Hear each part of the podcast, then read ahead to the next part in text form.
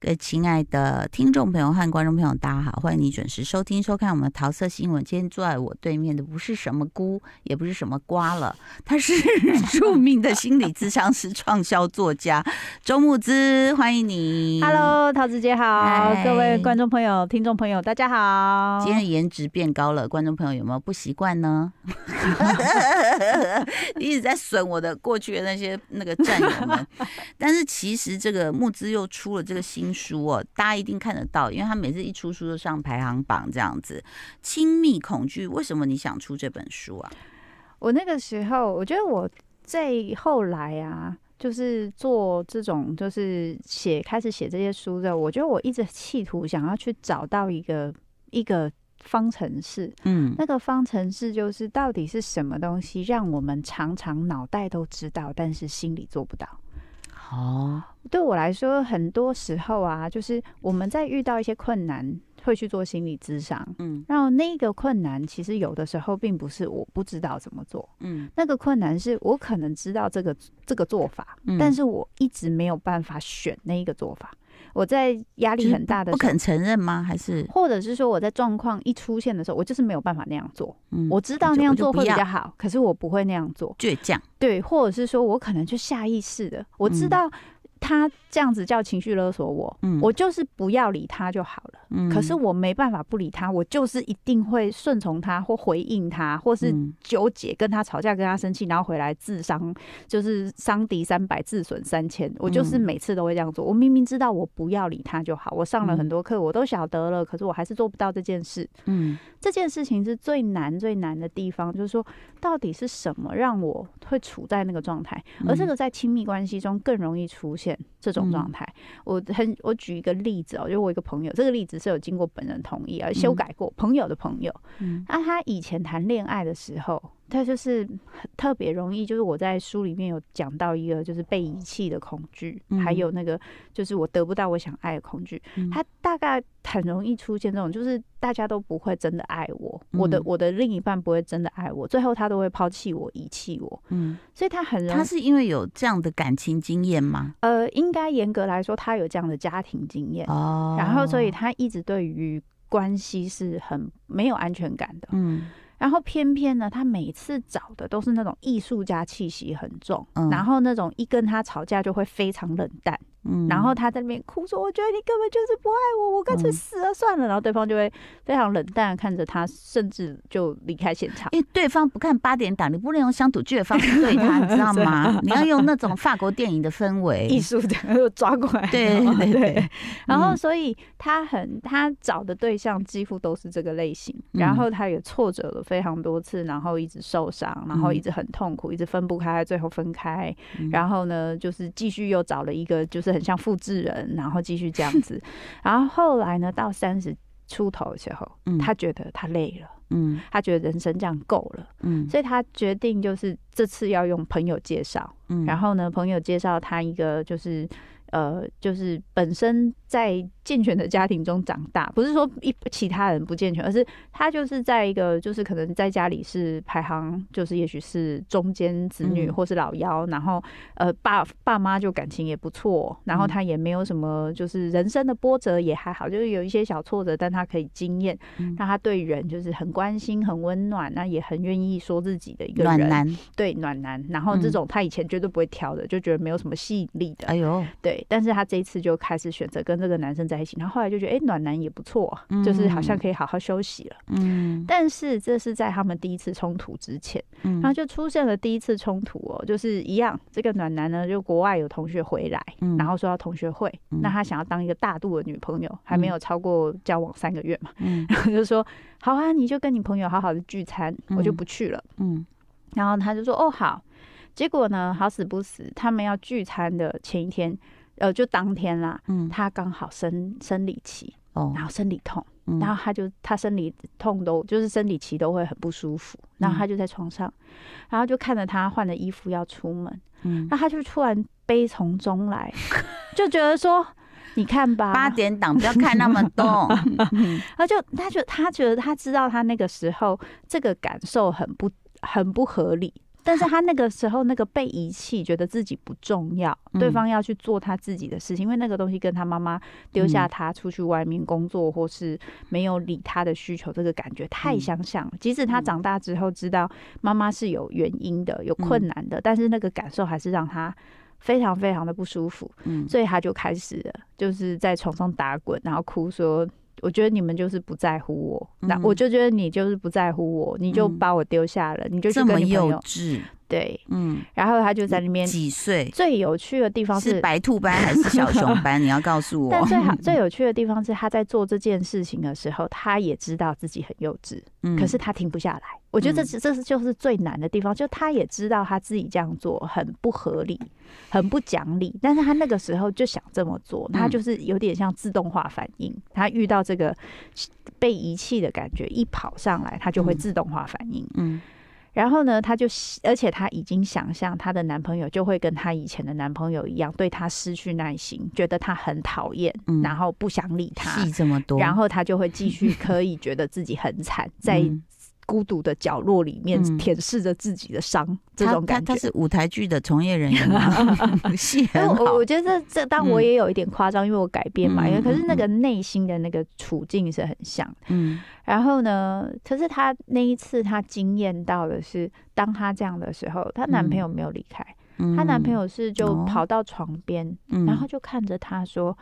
你是想要我不要去吗？啊还是你想要我跟你你跟我去？还是你想要我陪你去看医生？这个男朋友是心理智商师 吗？马上可以看穿人的表面，知道后面的但意她说图：“。她说，因为我现在不知道，我现在不知道你哭是因为你想要我怎么做，嗯所以我没有想要丢下你，我只嗯想知道我怎么做你可以好太一点。”碎了，真的她很她男厉害朋友是 AI 机器人， 但她嗯男朋友他能做到这件事情，也有一个很大的原因，就是嗯这个女生觉得是你的问题的这一件事，她没有熟，这她其实是一个对界限很清楚的就是。你我我也不觉得你在指责对，我，我知道嗯这就是你纯粹的丢高，嗯但是我也不知道你的丢高是为什么，我也没有觉得你丢高不好哦，我只嗯是想知道我怎么做嗯你会好一点。嗯，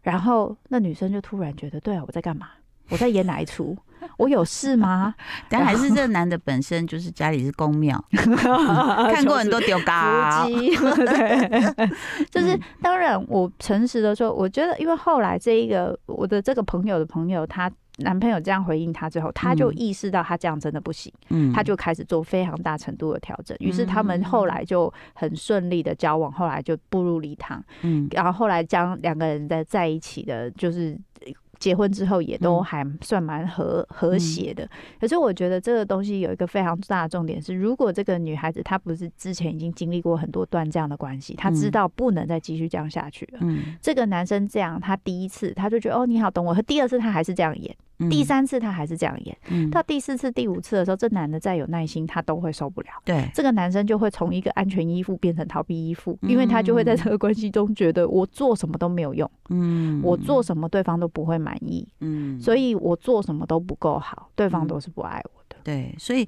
你看哦，我觉得刚刚木之只是讲一个小故事，可能很多人就听到类似的经验哦。那这个爱的方程式到底是怎么样来把它执行完成？他刚刚也讲了一些细节。今天为您请到的是这个畅销作家周木之，也是专业的心理咨商师。他的新书就在我手上，叫做《亲密恐惧》。这是这个封面也是好有艺术感哦。嗯腰带有你的美照，然后呢，这这这幅这这个画是在画什么？这个作品这个话，其实那时候出版社有好几个封面给我选。是然后我那时候看到这一幅，就是那个眼睛遮起来的女的人，那个布，嗯我就觉得那个好像就是亲密恐惧它带给我们的东西。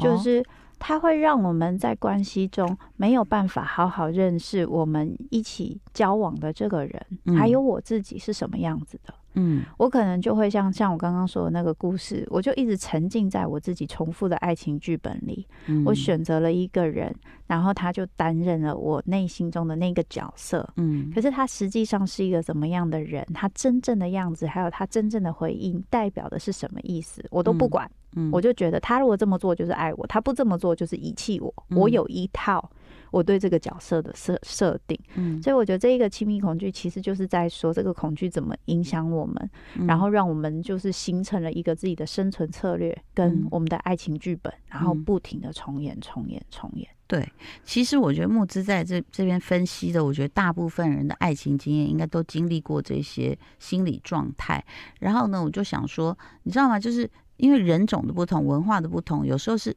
就是快刀可以斩乱麻的，比如是说， 我就想到一些那个大陆剧就会说有病吧你，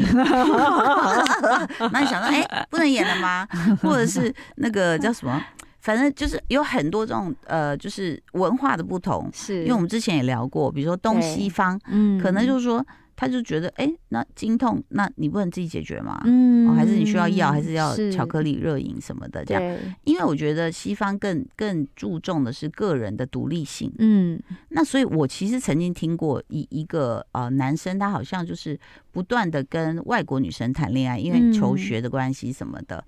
我最后他还是娶了东方的女子。我说，哎、为什么？他说有一种隔阂。嗯，我说什？么隔阂？嗯他说西方人哦，就是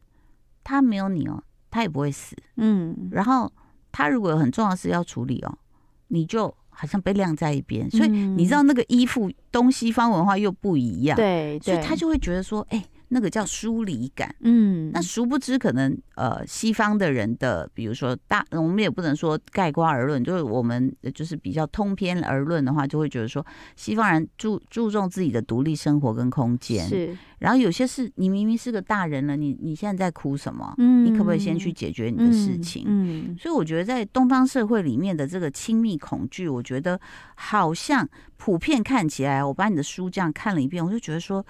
其实跟个人的心理的幼稚程度是有关系的。嗯因为我们的社会里面，你会发现，even 到了啊、当完兵啊、进社会，对，可能都还是有很多的依赖。我所谓的依赖，嗯不只是依赖你的另一半，嗯，依赖家庭，对，然后能依赖的就依赖。就是说，好像是不是你觉得我们的文化比较不鼓励独立，就是嗯精神上、心理上的独立？我觉得桃子姐姐讲到很大的重点、哎，就是那一嗯个精神上的独立这件事情，在我们的文化到底鼓不鼓励？嗯因为精神上的独立，它其实包含一件事情，就是所谓的我们在心理学有个名词叫自我分化，嗯也就是我跟你的界限是清楚的，嗯所以你有你的想法跟价值观，嗯我也可以有我的想法跟价值观。嗯，即使我很爱你，嗯我跟你的价值观有可能不同，我对不用跟你一样。对，但我们大部分在文化上会经验到的是，爸爸妈妈，如果你要爱爸爸妈妈，你要跟他们有相同的价值观才行。嗯你跟他的价值观如果不同的话，他是不能接受的。对，而且有很多，如果你本身家这境还算不是错，一种很野蛮的状态耶。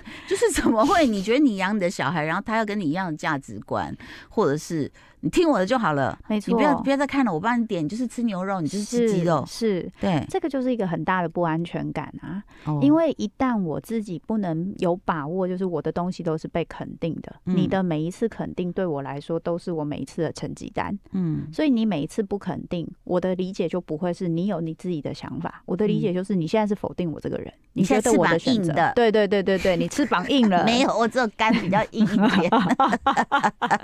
我觉得这嗯件事情真的蛮重要，就是父母对自己的理解，还有对自己的自我的意识的嗯的一个状态也很重要。我自己就有讲过说，就是有些人又问我说，我是从小就常常很习惯自己做决定的人，嗯可是我妈妈其实管我很严，嗯然后大家就会觉得很奇怪说，你怎么有办法在这么严格的生活还可以自己有做自决主定权？，对，可是我发现我妈妈有一点我很欣赏她，就嗯是她认为很重要的事情，像规矩啊这种，她嗯要求非常严格，嗯然后没有在客气的。嗯可是如果她觉得第一，她觉得这件事情是跟我自己有关，不会影响到别人的，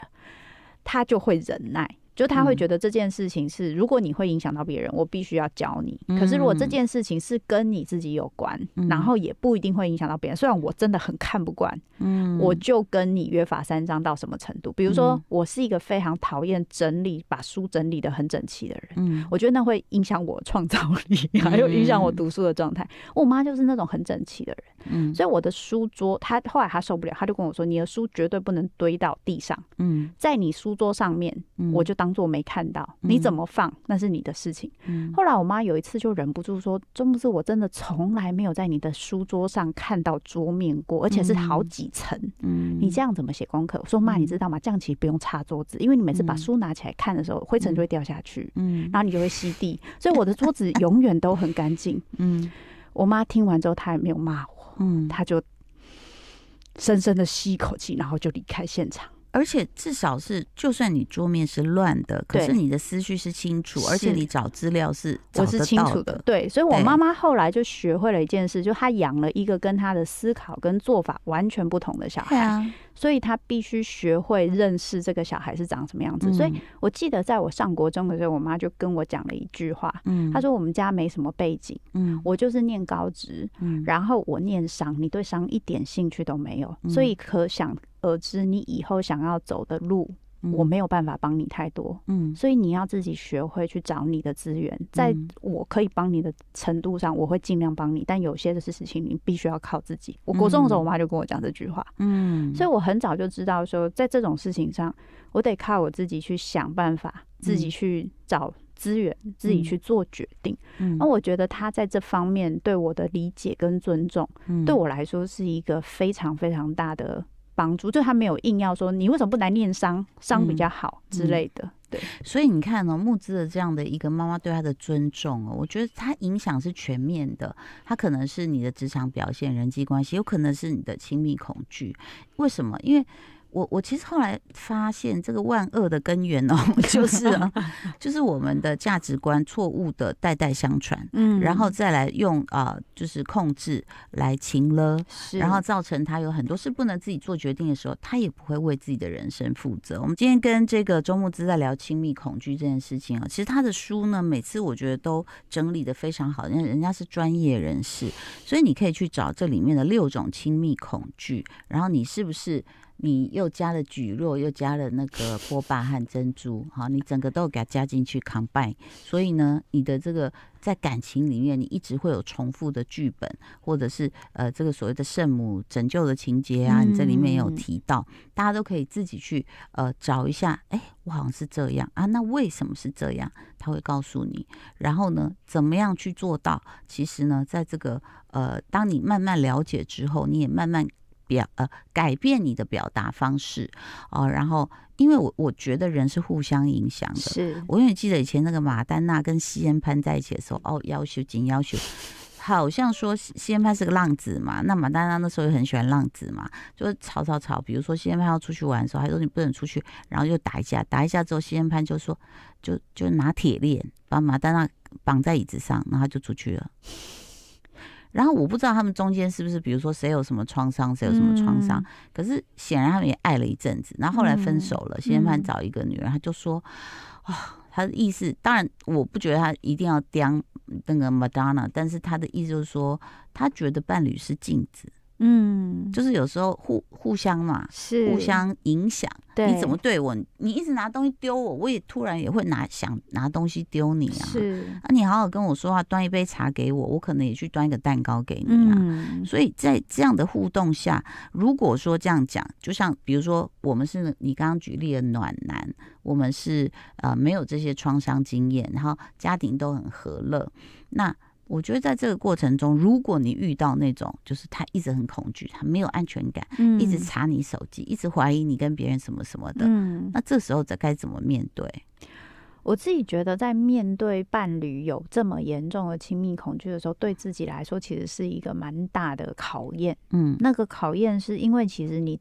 第一，你真的不能理解伴侣为什么是这样。即使嗯你看了这本书之后，你觉得说，哎，我伴侣就是这样，嗯你也不一定真的能理解，说为什么他这个东西恐惧这么深。因为如果你自己没有经验到这个东西，嗯第二个是好，你真的懂了，嗯你也理解了，那、嗯伴侣不一定想理解，嗯因为伴侣不一，如果他没有觉察的话，他不一定会想调整，嗯所以你要跟他在这种互动上，然后其实是会很拉扯嗯的。嗯不过我觉得有一件事情就是万变不离其宗哦，就是你怎么去决定你在关系里要长什么样子？提醒你要过，提醒你的伴侣要过来看你真正的样子是什么，这件事情很重要。嗯我跟我我跟我的先生也有过这样的拉扯，他有他自己的，我有我自己的，然后我们两个人在谈念智商之前，这是很恐怖。我不知道嗯有没有跟陶子姐讲，我们是那种会在大雨的夜里大吵、嗯奔跑、跳车，什么都会做那种事情，很硬哦。哦。那时候是荷尔蒙很多嘛，现 对在荷尔对蒙对对，现在真的对会就哦，算了，明天要上班，那时候没有累了智慧型手机，大家就直 播，直播赶快来对看对哦。对对对对。